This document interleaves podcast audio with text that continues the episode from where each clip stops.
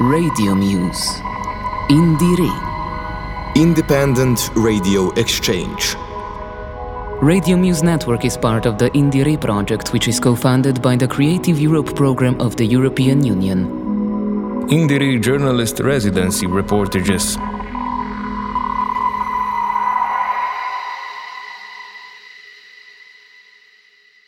Saturday, July 9, 2022, second day of celebrations of the 22nd birthday of Radio Corax. We meet Amélie Nilles, a French artist. Amélie Nilles was recommended by Radio Campus Paris. She is a sound artist, composer, and DJ based in Paris.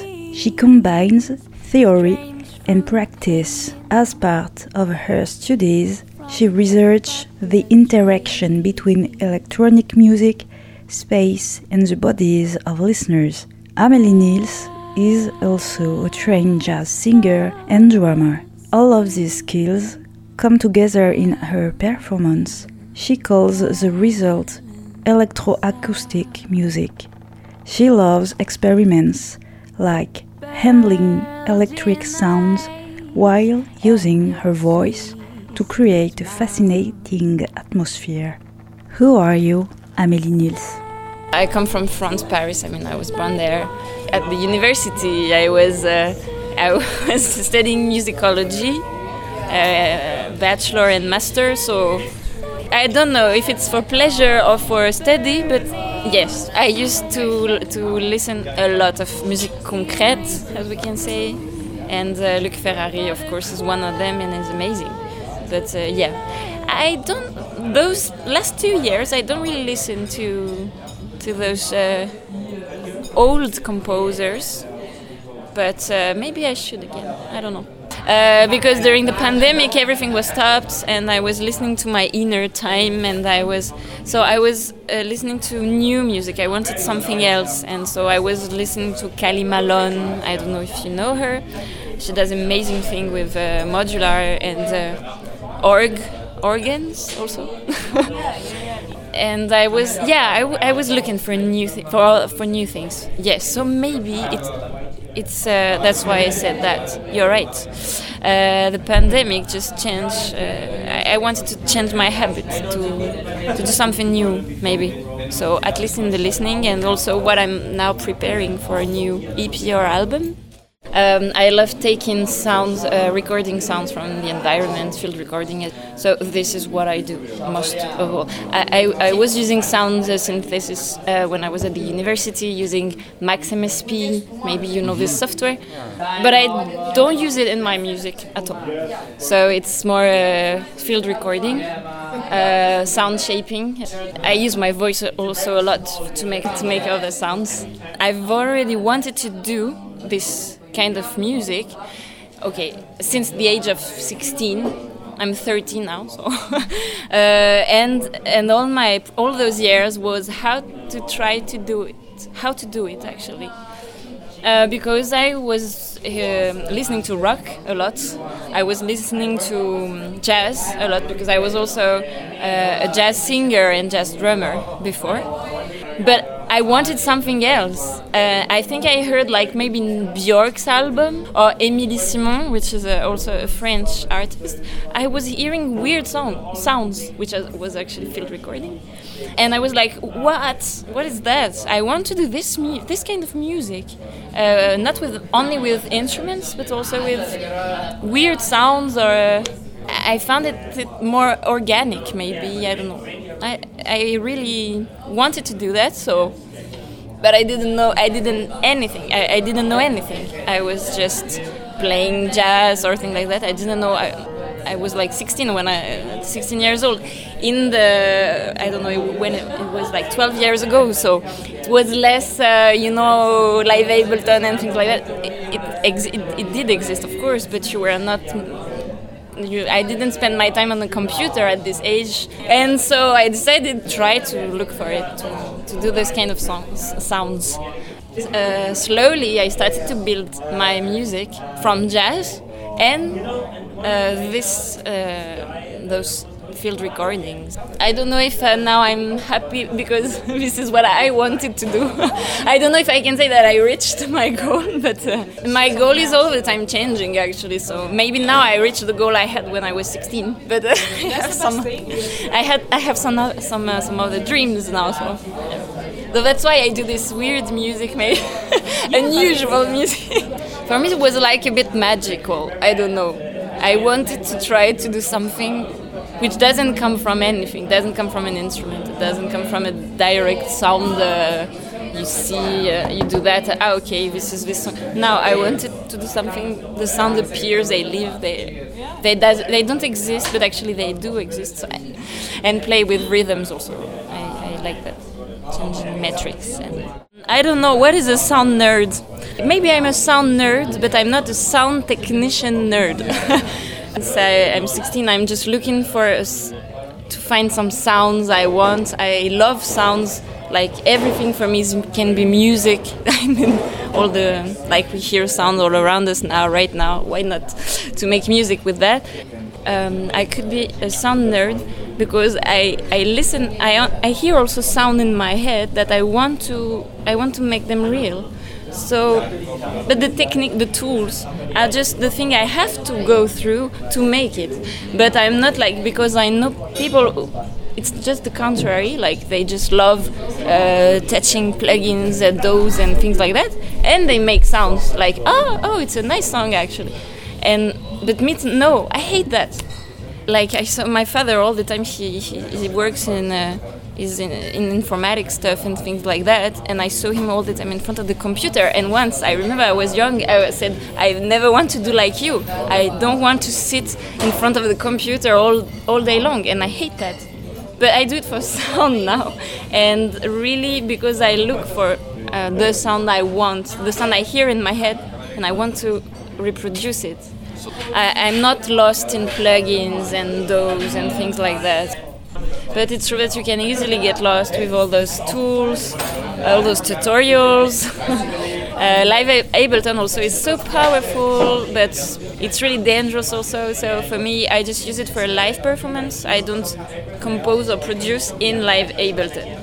I, I, use now Logic Pro X. Also, I, I started with Cubase, but also now I use Reaper which is a kind of free software, but it's so cool, so so great. It's but it's you can do anything you want actually, and in terms also of uh, sound spatialization, I was saying before, you can connect all the channels. I mean, it's so it's not it's not like Logic or uh, Ableton, which like you have to be in stereo or 5.1. no, in, in Reaper you can do whatever you want. So I love also this software. But uh, yeah, so Live Ableton is amazing, but just for me it's just for live not for producing or composing.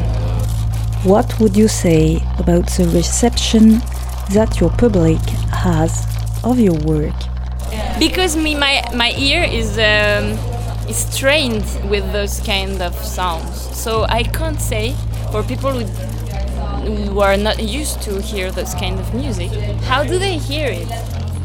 Some people for sure they will do like ah what is that what is that like, it's not music one girl once she came after a live performance and she said, "I don't get what you do. You only do. Um, there is no logic in what you do. You are all the time against the, the logic. You deconstruct many things, and so I'm lost. But actually, I get that this is logic to be all the time against the logic. so she was like, so finally, okay, I accept what you do. but so I really love it. Uh, speaking with people after live performances because I, I, I want to hear everything bad good but I don't care. I just take everything. I when I do music I don't think what what people are gonna say. Because if I was asking me that I would not do this kind of music. I will do something more pop or, or I don't know.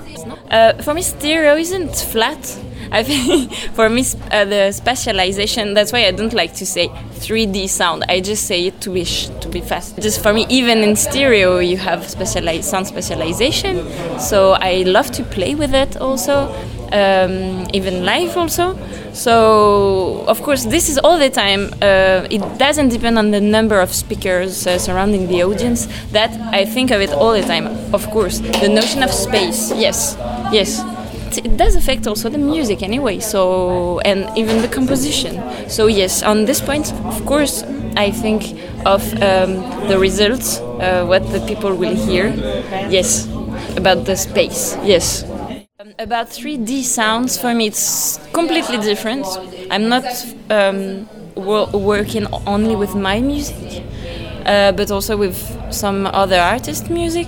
So of course this is an important question when you do 3D sound uh, because you put the people in a space or in many different spaces even at the same time you can make uh, surreal uh, spaces so of course in this case I really think of that of the notion of perception in my own music um, I don't know maybe yeah I think uh, of what people hear about the frequencies, about maybe something like, oh, it doesn't have to be too saturated because I don't want to destroy his ear, or um, things like that. But I'm not uh, thinking about what they will think, what they will ima- you know, make images. I let them. I can't control that. This is what I was saying before because I would have to change my music if I want all the people to be happy with my music. What about being a female music artist? Uh, I think now time are changing a little bit, so it's better. I think for an artist, a woman, a woman artist now, it's it's okay. I'm not a sound technician. Uh, I know that because I, I spoke with a lot of girls which are sound engineer and this is difficult because sound engineers are 90% men. So this is difficult. As an artist because i do everything i do my own thing i'm okay. But I, i'm not just just a singer. And when you're just a singer it starts to be a problem. Like ah you're just a singer and i don't care what what you think me it's okay i could not say just like yesterday i met a, a guy i think uh, not at the uh, yes he was he was the driver of a band i think and he said he saw me and he said, ah, "You're an artist." I said, "Yes." He said, "Ah, you are the singer of a band." you know, just because I'm a woman, but that's all. and that's and okay. This um, I say no. I sing, but I'm not the singer. And and yeah, and even if I was the singer, why not? I mean, why this all the time? Ah, you're the singer because you're the girl. but that's all. I think it's even now. Uh, not so bad because people recognize me because there are less women.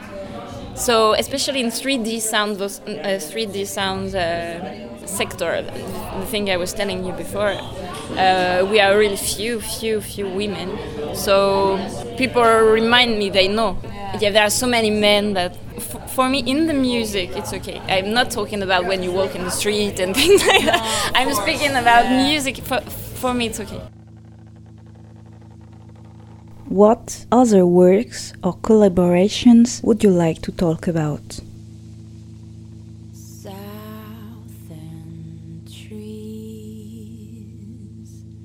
I've already done jobs that are not connected to music, of course, but it's been like just before pandemic. Maybe it was not the wrong time, but before pandemic, I said no. I want to. I just want to try. Uh, I don't only uh, earn money from my this project that you saw tonight. I worked uh, in sound installations. Uh, I work. Um, I did my master researches in 3D sounds. I could say it. So when you have many speakers around the crowd, uh, so we're building experiences, sound experiences like that, really immersive. And so I'm I'm working also in this kind of field with collaborating with famous artists in electronic music. They make the music, but I uh, spatialized their music in the in the space. yes, so I do many things like that. A French artist uh, is Molecule, uh, which is kind of famous in the electronic. Um, it's a famous electronic producer in France, and also Léonore Mercier. she's a composer but also um, plastician artist. Yes, no, she she works in the visual arts. I also do like sound designs for some other artists also, which want to add uh, weird sound sounds in their tracks. So I, I worked on one album with uh, an artist. I've already done podcast, also a radio podcast because I love doing that about sound spatialization for Radio France. I have many different jobs, but in still in the music field, I could say. My music on the radio does it. I I just heard uh, I heard it once maybe. Uh, because I knew it will go on FIP, you know, FIP radio, and I was like, "What?" Because it's a very famous radio in France.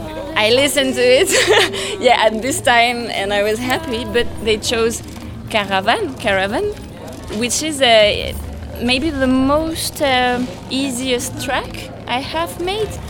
I think it's more, uh, it's a song. It's really a song. Maybe it's more pop. So actually, I don't really imagine my music on radio, or of course on uh, uh, experimental radio or more open-minded radio, like Radio Campus also, um, for example, in France. But on big, big radios, I can't imagine maybe my music, except from Caravan, uh, my EP, uh, which is out in, it was out in November, last November to 2021.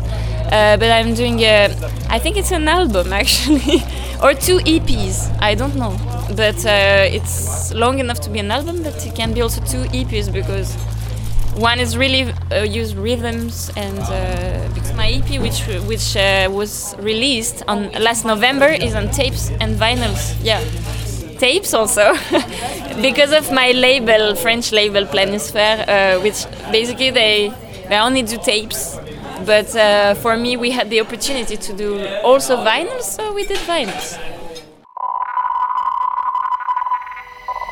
Radio Muse. INDIERE. Independent Radio Exchange.